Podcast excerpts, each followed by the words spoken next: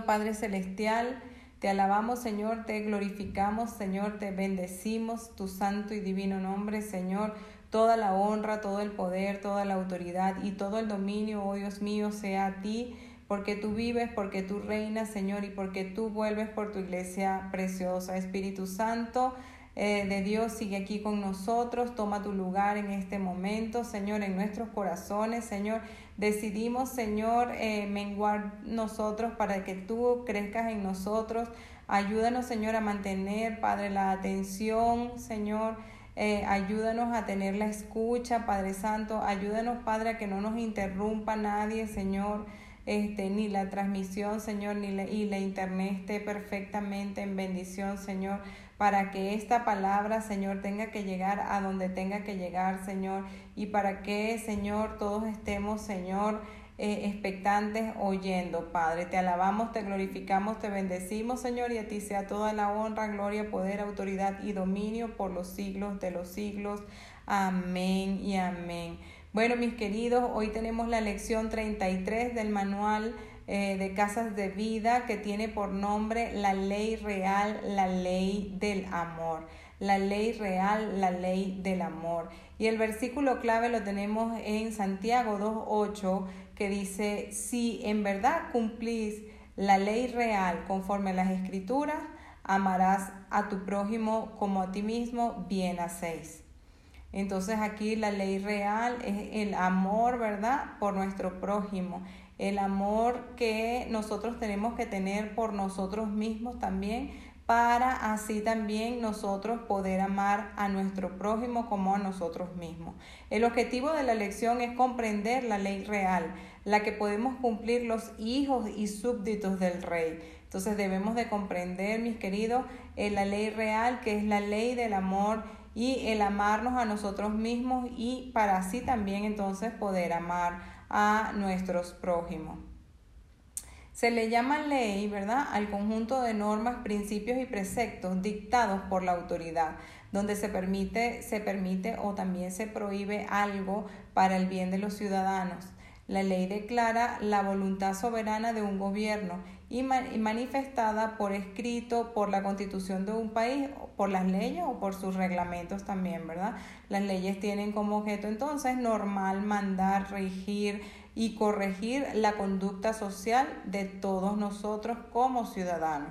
Las leyes, ¿verdad? Eh, em, encausan la voluntad, las voluntades para vivir en sociedad de una manera justa, de una manera armónica, aunque en la práctica su implementación es muy complicada. Las leyes son en sí mismas entonces coercitivas porque las impone el Estado, quien tiene la obligación de hacerlas valer aún mediante la fuerza.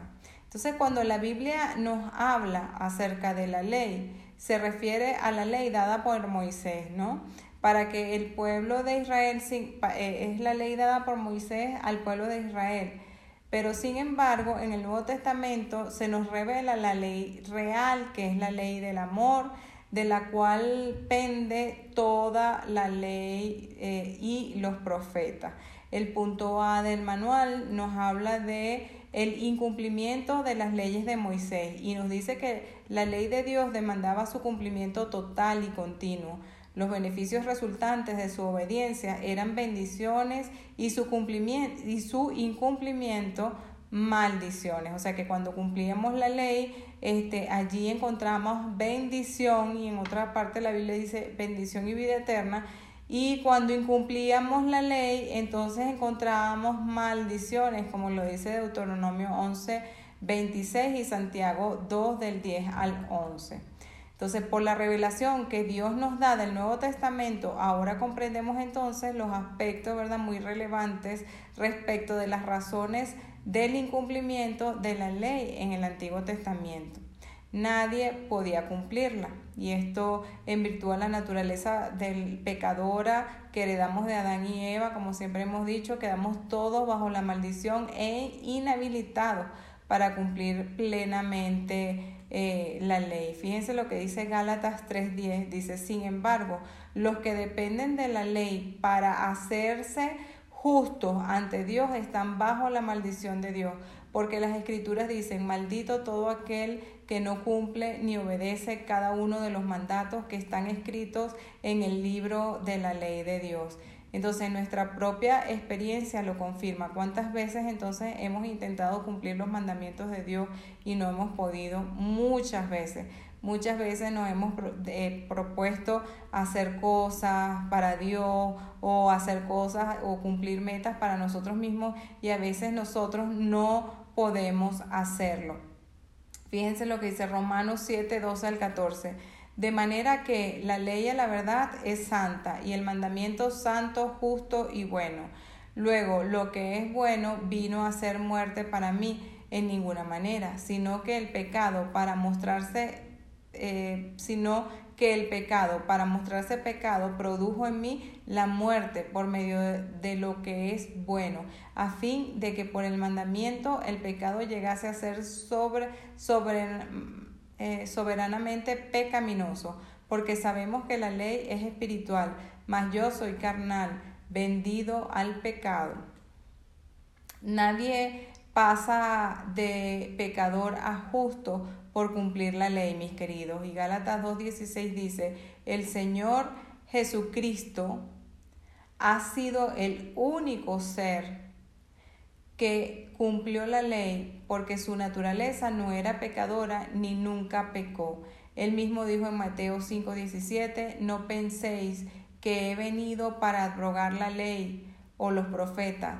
No he venido para abrogar, sino para cumplirla. Él vino entonces para cumplir la ley, no para derogarla o no para que no se cumpliese, sino que Él vino a que se cumpliese la ley. La ley nos muestra entonces nuestros pecados y Romanos 7 del 7 al 8 dice, ahora bien, ¿acaso sugiero que la ley de Dios es pecaminosa? De ninguna manera. De hecho, fue la ley la que me mostró mi pecado. Yo nunca hubiera sabido que codiciar, que codiciar es malo si la ley no me lo, no me lo dijera. No codiciéis. Pero el pecado usó ese mandamiento para despertar toda clase de deseos codiciosos dentro de mí. Si no existiera la ley, el pecado no tendría ese poder. Esto se puede comprobar con los hijos de Dios. Prohibirle algo a una persona, a un chiquito o a un hijo de Dios es que lo quiera hacer, es correr, a, cuando tú le dices a un niño no hagas algo, es lo primero que va a hacer. Es mejor que no se lo digas para que no vaya corriendo a hacerlo. La ley entonces nos lleva a Cristo para ser justificados por la gracia. Y Romanos 3 del 21 al 24 nos dice, pero ahora, aparte de la ley, se ha manifestado la, la justicia de Dios, testificada por la ley y por los profetas, la justicia de Dios, porque por medio de la fe en Cristo, para todos los que creen en Él, porque no hay diferencia por cuanto todos pecaron y están destituidos de la gloria de Dios, siendo justificados gratuitamente por su gracia mediante la redención que es en Cristo Jesús. Y Romanos 3, 27, 28 dice, ¿dónde pues está jactancia? Eh, está la jactancia. ¿Queda excluida? ¿Por cuál ley? ¿Por la de las obras? No, sino por la ley de la fe. Concluimos pues que el hombre es justificado por la fe sin las obras de la ley. Entonces, los hombres somos justificados por la fe y no es por obra, como dice la escritura, para que, ¿verdad? Para que nadie se gloríe. Cristo nos ha redimido de las maldiciones de la desobediencia a la ley. El punto o el inciso B del manual nos dice, en Cristo podemos cumplir la ley de Dios. Y, y, es así, en solamente en Cristo. Todo lo podemos en Cristo que nos fortalece. El amor es el secreto, mis queridos, para servir al Señor en la fuerza y en el poder del Espíritu Santo, no en nuestra fuerza, no en nuestro poder, porque nosotros por nosotros mismos no podemos hacer nada, pero solo en el poder del Espíritu Santo es que podemos vencer y podemos hacer todas las cosas. El amor es el antídoto para que nunca, para nunca agotarnos en el servicio para el Señor. Entonces, ¿qué se requiere para amar a alguien al punto de entregarle la vida entera? ¿Cómo ocurre esto? A ver, nuestros ojos entonces se abrieron para admirar al Señor Jesús, hasta enamorarnos y quedar embelesados por Él tuvimos una revelación de su amor, nuestros ojos espirituales entonces se abrieron para ver su hermosura, sus cualidades, nos cautivaron para experimentar su inmenso amor en nuestro diario vivir, en nuestra vida, ¿verdad? Hemos todo experimentado el amor de Dios. El Evangelio del Reino funciona motivando y activados por el amor voluntario hacia nuestro Rey, tal como dice Gálatas 5, 5 al 5, 6. Porque en Cristo Jesús ni la circuncisión vale algo, ni la incircuncisión, sino la fe que obra por el amor. La fe que obra por el amor. Entonces los primeros discípulos vieron la gloria y la majestad de Jesús, fueron fascinados por sus enseñanzas, por sus palabras de vida eterna, por su gracia, por su verdad. Eso los convenció y los transformó.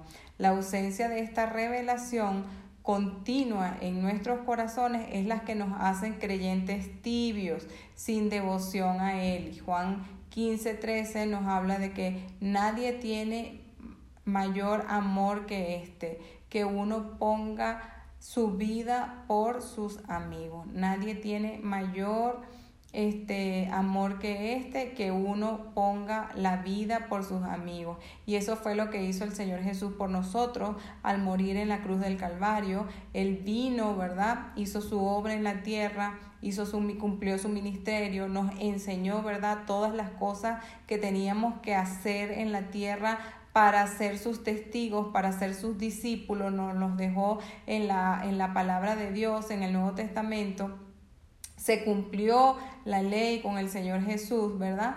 Y este ahora somos nosotros los que debemos entonces por amor a él, por fe, por por la certeza de que Jesús este, haciendo la obra que el Señor nos dejó en la palabra de Dios, nosotros, ¿verdad? Nosotros también, al igual que el Señor Jesús, podremos vencer. Ellos, los primeros discípulos, vieron la majestad de Dios, se fascinaron por sus enseñanzas, por sus palabras de vida, ¿verdad?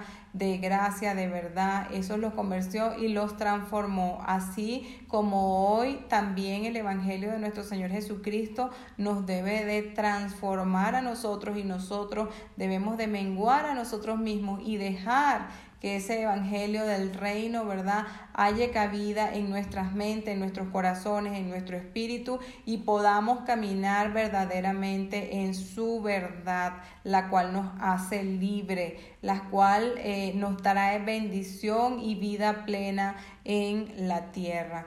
La ausencia de esta revelación continua en nuestro corazón es la que nos hace creyentes tibios, mis queridos, sin devoción a Él. Por eso es que debemos de estar activados, por eso es que debemos leer la palabra, por eso es que debemos de meditarla, por eso es que debemos repetir las promesas de Dios en nuestras vidas para que esas promesas sean, sean una realidad en nuestras vidas. Juan 15, 13 dice, nadie tiene mayor amor que este, que alguien ponga su vida por sus amigos. Y eso fue lo que hizo el Señor Jesús por nosotros. Al creer entonces nosotros en Jesucristo como nuestro Salvador, fuimos declarados justos ante Dios. El Padre nos hizo nacer de nuevo, dándonos, dándonos a todos una nueva naturaleza santa, justa como la de Él y derramó su amor a nuestros corazones por su Espíritu Santo. Ya entonces, mis queridas, mis queridos, no somos pecadores, ahora somos justos, ahora somos santos. Si lo decimos, podemos pecar, pero espiritual, si lo decidimos, sí podemos pecar pecar, pero espiritualmente hemos sido libertados de la esclavitud del pecado y habilitados para amar a Dios y obedecer sus mandamientos. Algo imposible de creer, ¿verdad? Cuando éramos pecadores. Gloria a Dios por esto, ¿verdad? Gálatas 2, 19, 21 nos dice, porque yo por la ley soy muerto para la ley, a fin de vivir para Dios. Con Cristo estoy juntamente crucificado, ya no vivo yo, mas vive Cristo en mí, y lo que ahora vivo en la carne, lo vivo en la fe del Hijo de Dios, el cual me amó y se entregó a sí mismo por mí. No desechó la, no, no desechó la gracia de Dios, pues si por la ley fuese la justicia, entonces por demás murió Cristo. El inciso C del, eh, del manual nos habla que la ley del reino o la ley real. Al Señor Jesús le preguntaron en Mateo 22, 36, 40, Maestro, ¿cuál es el gran mandamiento de la ley? Jesús le dijo, amarás al Señor tu Dios con todo tu con todo tu corazón y con toda tu alma y con toda tu mente. Este es el primer y gran mandamiento y el segundo es semejante, amarás a tu prójimo como a ti mismo. De estos dos mandamientos depende toda la ley y los profetas. Entonces, mis queridas, mis queridos, el amor a Dios, al prójimo y a uno mismo engloba la vida del reino. Eh, nuestro rey nunca nos pedirá algo que no podamos cumplir. La revelación de su gran amor por cada uno de nosotros es suficiente para motivarnos a responder en amor, a obedecer sus mandamientos. Amarle a Él es obedecer su palabra. Y esto se hace una realidad a través de todas las acciones, ¿verdad? Y de todas las acciones de amor que nosotros podemos tener en nuestro diario vivir. Santiago 2, del 8 al 9 dice, si en verdad cumplís la ley real conforme a las escrituras, amarás a tu prójimo como a ti mismo, bien hacéis. Pero si hacéis acepción de personas, cometéis pecado y, queda, y quedas convicto por la ley como transgresor. Entonces debemos de amarnos a nosotros, debemos amar a Dios con todo lo que somos, a nosotros y a nuestro prójimo como a nosotros mismos, ¿verdad? y no debemos de hacer acepción de personas porque entonces este, quedaremos como, como pecadores, como que si hubiéramos cometido pecado cuando hacemos acepción de personas. La ley del reino es conocida también como la ley de la libertad y Santiago 2.12 dice, el Señor nunca impone su ley ni nos obliga a vivir en su voluntad. Así que esto de, del amor y de, de, de amar al prójimo y de todas las cosas que el Señor nos dice, ¿verdad? En su santa palabra, el Señor no nos obliga al cumplimiento. Nosotros por amor a Él, por la fe, ¿verdad? Somos obedientes y voluntariamente vamos y cumplimos todas las enseñanzas que el Señor nos dejó. ¿Somos libres de hacerlo o no? Somos libres o no de hacerlo. Tú decides qué quieres hacer, si quieres cumplir, si no quieres cumplir. Pero su amor nos convence al darnos a Él de todo corazón. El amor, que es lo contrario al egoísmo, es el motor de una vida fructífera en el Señor. Romanos 13, 8, 10 dice, no debáis a nadie nada, sino el amaros unos a otros, porque el que ama al prójimo ha cumplido la ley porque no adulterarás, no matarás, no hurtarás, no dirás falso testimonio, no codiciarás. Y cualquier otro mandamiento en esta sentencia se resume, amarás a tu prójimo como a ti mismo. El amor entonces no eh, el amor no hace mal al prójimo, así que el cumplimiento de la ley es el amor. Entonces, el cumplimiento de la ley es el amor, mis queridas, es el amor, mis queridos. Activémonos entonces hoy día y reflexionemos este, de qué manera práctica entonces podemos cumplir la ley real, la ley de amar a nuestro prójimo como a nosotros mismos. ¿De qué manera puedes tú hoy cumplir esta ley real? Efesios 5, 1, 2 dice, sed pues imitadores de Dios como hijos amados y anden en amor como también Cristo nos amó y se entregó a sí mismo por nosotros, ofrenda y sacrificio a Dios en olor fragante. El Señor se entregó por nosotros por amor. Él hizo todo lo que hizo por la humanidad para salvar nuestras almas para reconciliarnos con nuestro Padre. Y hoy nosotros lo único que tenemos que hacer es creer en Él, confesarle, aceptarlo en nuestros corazones y obedecer su palabra, ponerla por obra, servirle en gratitud a ese gran amor que eh, Jesús hizo eh, por nosotros. Medita entonces en las características del amor de Dios que ha sido derramado en tu corazón y actívalas. Primera de Corintios 13, el 4 y 8 dice, el amor es sufrido, el amor es benigno, el amor no tiene envidia, el amor no es actancioso, no se envanece, no hace nada indebido, no busca lo suyo, no se irrita, no guarda rencor, no se goza de la injusticia, más se goza de la verdad. Todo lo sufre, todo lo cree, todo lo espera, todo lo soporta. El amor nunca deja de ser, mis queridos. El amor nunca deja de ser.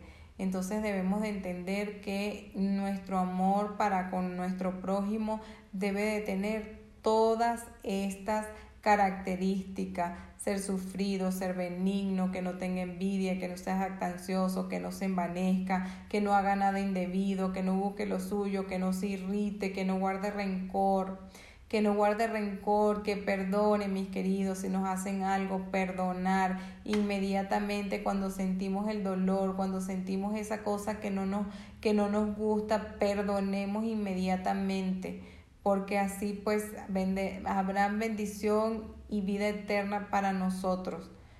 Así es, así es, así lo quiere nuestro Señor. Así que amemos, que, que amemos como pidámosle al Señor Jesús que nos enseñe a amar como Él nos ama. Señor Jesús, enséñanos, Padre, a amar como tú nos amas.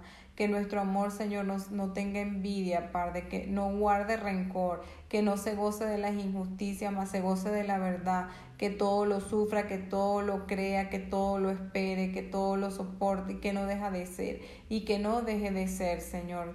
Te alabamos, Padre, y te adoramos, Señor, en esta hora, Padre, por esta palabra, Señor, que nos has dado, Señor, de la ley real, Señor que se cumple, Señor, cuando amamos a nuestro prójimo como a nosotros mismos. Qué palabra tan hermosa, Padre. Que nosotros podamos cumplir esta ley real, Señor, que, no, que es amarnos a nosotros mismos y en la misma medida, Señor, poder amar a nuestro prójimo. Así, Padre, como tú nos amas, Señor, poder tener entendimiento que, Señor, que para eso estamos aquí, Señor, para amarte a ti, Padre, para amarnos a nosotros mismos y amar a los demás, Señor. Y sabemos, Señor, que esta ley, Señor, depende, Señor, toda la ley y los profetas, Padre. Ayúdanos, Señor, ayúdanos, Señor, a poder cumplirla, Señor, y a ser perfeccionados en el amor, tal como tú lo hiciste, amado tal como tú lo hiciste. Te lo pedimos, Señor. Te damos gracias por todo lo que estableciste, Señor, por todo lo que nos dejaste para enseñarnos. Gracias, amado Padre Celestial, Padre. Ayúdanos a manifestar todas las características, Señor, del amor en nuestro prójimo y eh, el amor, Señor que, que como, como dice Corintios, Señor, que sea sufrido, que sea benigno, que no tenga envidia, que no sea jactancioso, Señor, que no se envanezca, Padre. Ayúdanos, Señor, a entender, Señor, tu gran amor para con nosotros, Señor, para así nosotros estar agradecidos, Señor, eternamente, Señor, por ese sacrificio, Señor, y podamos, Señor, en ese amor, Señor, poder vencer, Señor, juntamente contigo, Señor, todos los obstáculos, todas las adversidades, mi querido Dios, este, para tu servicio, Señor. Quita toda piedra de tropiezo, Señor. Actívanos, Señor. Activa nuestro músculo de la fe, Señor, para alabarte, para glorificarte, para servirte, para buscarte, Señor, de tarde, de noche, de día, de madrugada, oh querido Dios. En el nombre poderoso de Jesús, que es sobre todo nombre, Señor toda la honra, Padre, todo el poder, Señor, toda la autoridad y todo el dominio sea solo a ti, porque solo tú vives, porque solo tú reinas y porque solo, Padre amado, tú vuelves por tu iglesia preciosa que esta palabra, Señor, haya cabida, Señor, en todos los que me escuchan, Padre, y los que me ven, Padre, y que la podamos meditar, bajarla en nuestros corazones, hacer la carne, Señor, y caminar en ella todos los días de nuestra vida. Señor, que donde haya odio, Señor, haya tu amor, Señor. Que donde haya envidia, Señor, haya cabida tu amor, Señor. Saca, Señor, toda raíz de amargura. Saca, Señor, de nuestras almas, Señor, de nuestro ser, Señor. Toda falta de perdón en el nombre de Jesús. Todo, todo, toda, todo lo malo, Señor. Todo rencor, Señor Toda, todo mal pensamiento en el nombre de Jesús, sácalo, Padre Santo, injerta allí tu perfecto amor, Padre. Queremos estar conectados, Padre Santo, y alineados, Padre de la Gloria, con tu perfecto amor en el nombre poderoso de Jesús, Padre. En el nombre que es sobre todo nombre, Señor. Injértanos, Señor, en las ramas, Señor, en la vid tuya, Señor que es tu perfecto amor, Padre, para que lo podamos entender, Señor, y para que de una vez por todas, Señor, empecemos, Señor, a servirte, Señor, entendidos y alineados contigo, Padre. En el nombre poderoso de Jesús, que es sobre todo nombre, a ti sea la gloria, la honra, el poder, la majestad y el dominio por los siglos de los siglos. Amén y amén.